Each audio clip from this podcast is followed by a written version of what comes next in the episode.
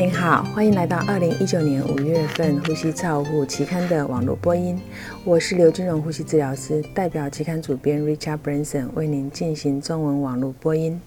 第一篇文章是由 Carly 等人发表，关于 ARDS 发生的时候器官功能障碍对于严重程度和结果影响的回顾性评论。研究检视 ARDS 病人使用肺保护策略通气的十五年的品质证据数据，结果显示，发生 ARDS 时候，少数存在一个肺脏系统功能障碍，并有严重程度的增加。得出的结论是，大多数 ARDS 病人在发病的时候已经有一个除了肺脏以外的功能性障碍的器官，伴随着严重程度的增加。苏巴跟 Dago 等评估 ARDS 诊断的时候，它的器官衰竭的数据是可以提供呃治疗目标来改变结果。由于器官衰竭的严重程度和数量与死亡相关，这似乎出现一个理想的时间来尝试早一点干预。第二篇文摘是由 Karashima 等人评估肺内部叩击的模。呃，叩击通气在肺模型下传送 arbutero 的成效，结果显示，叩击频率越低，arbutero 的传送量就越高，增加了将近两倍。叩击的频率越低，它的潮气容积就比较高。arbutero 的传送跟潮气容积是有相关的，气道阻力增加，arbutero 传送减少，肺弹性系数改变就没有明显的影响。操作压力增加，吸气尖峰压力以 a b u t e r o 传送都会增加，这可能单纯的潮气容积将会导所导致的。Berlinsky 认为这种装置的气雾传送的特性是比较差的，缺乏内部叩击的监控和性能，可能会使病人处于一种气压性伤害的风险。第三篇文摘是由 Motamet 等人。评估儿童自主呼吸试验期间的呼吸功能指数。他们评估气道的消耗和压力、食道压力和隔膜隔膜电位的活动。结果发现，自主呼吸试验期间呼吸功的小幅增加是会增加导致膈膜电位活动和食道压显著的增加，而且气道消耗的变化对于这些轻微工作增加是不敏感的。斯莫沃认为这项工作强调了氧气消耗在评估呼吸功能变化方面缺乏敏感性。他认为这个主题需要进一步的审视功能脱离呼吸器的变数。第四篇文摘是由周等人在加护病房使用肺部超音波和降钙激素源的测量。来测诊断呼吸器相关肺炎 （BAP）。他结果，他们发现超音波检查，例如像实质化的疾病和降钙素源大于零点二五 nanogram per milliliter 的阳性结果，诊断 VAP 的敏感度和特异性超过八十。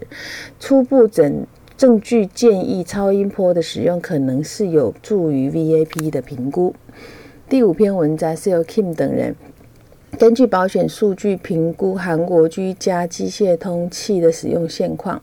发现近五千名的家病人在家使用的机械通气，患病率为九点三每十万人，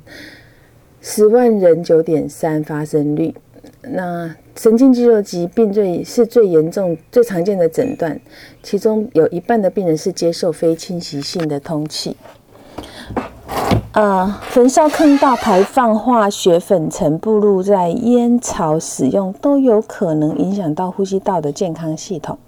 所以第六篇文摘，我们是由莫里斯等人针对八百多名部署在西南亚三年的军人，在部署前后的肺功能测试，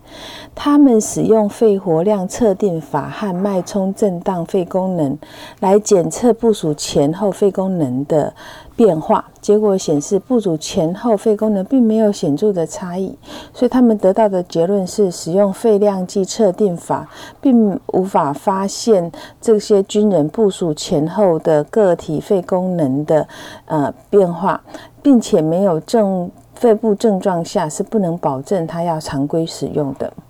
第七篇文摘是由 Ondera 等人评估 ICU 高流量鼻导管及输送。管污染的情形，结果显示，在十一个、三十一个装置中有五名受试者导管表面受到污染。四十八小时后，这种污染可能是来自于病人，而发现重要性还不是非常的清楚。呼吸道的管路等材器材更换的频率可能需要进一步的研究。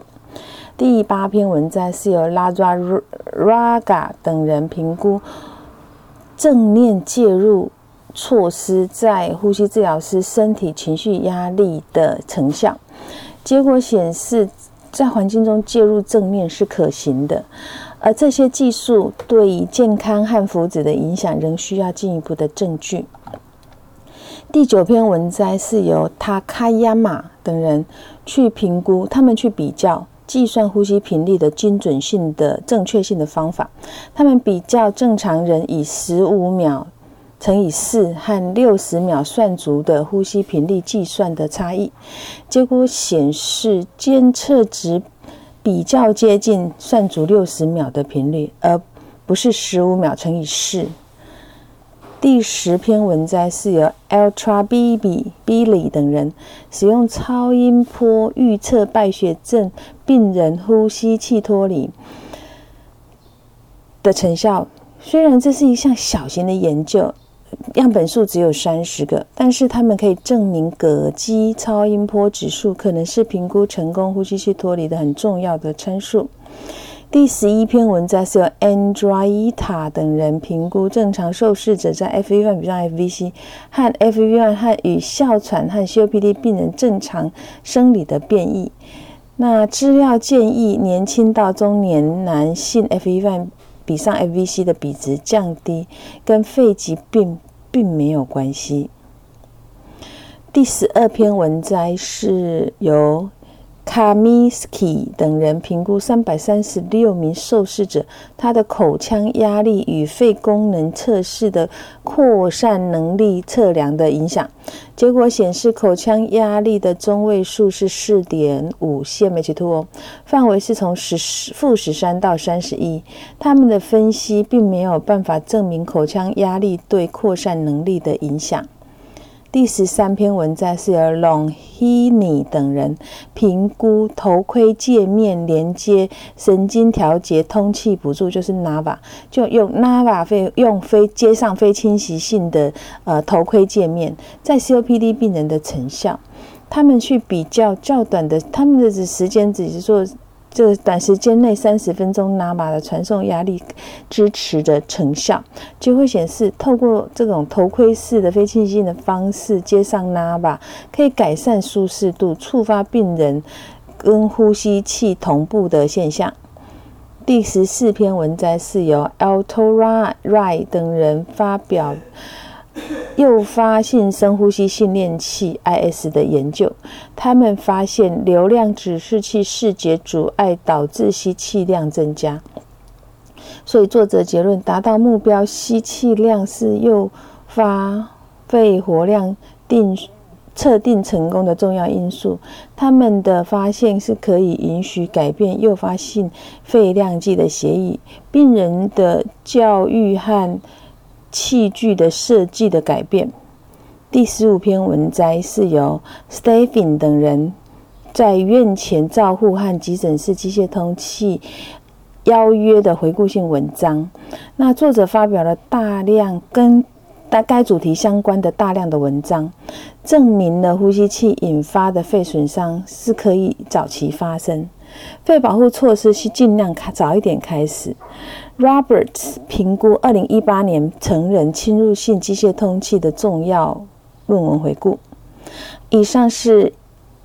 五月份呼吸照护期刊的中文网播，由中国医药大学呼吸治疗学系的金融呼吸治疗师的翻译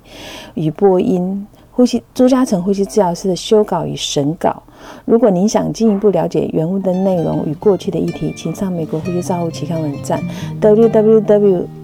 r c j o u r n l. com。你也可以借由网络的订阅，自动收到未来的网络播音。谢谢您的参与，再见。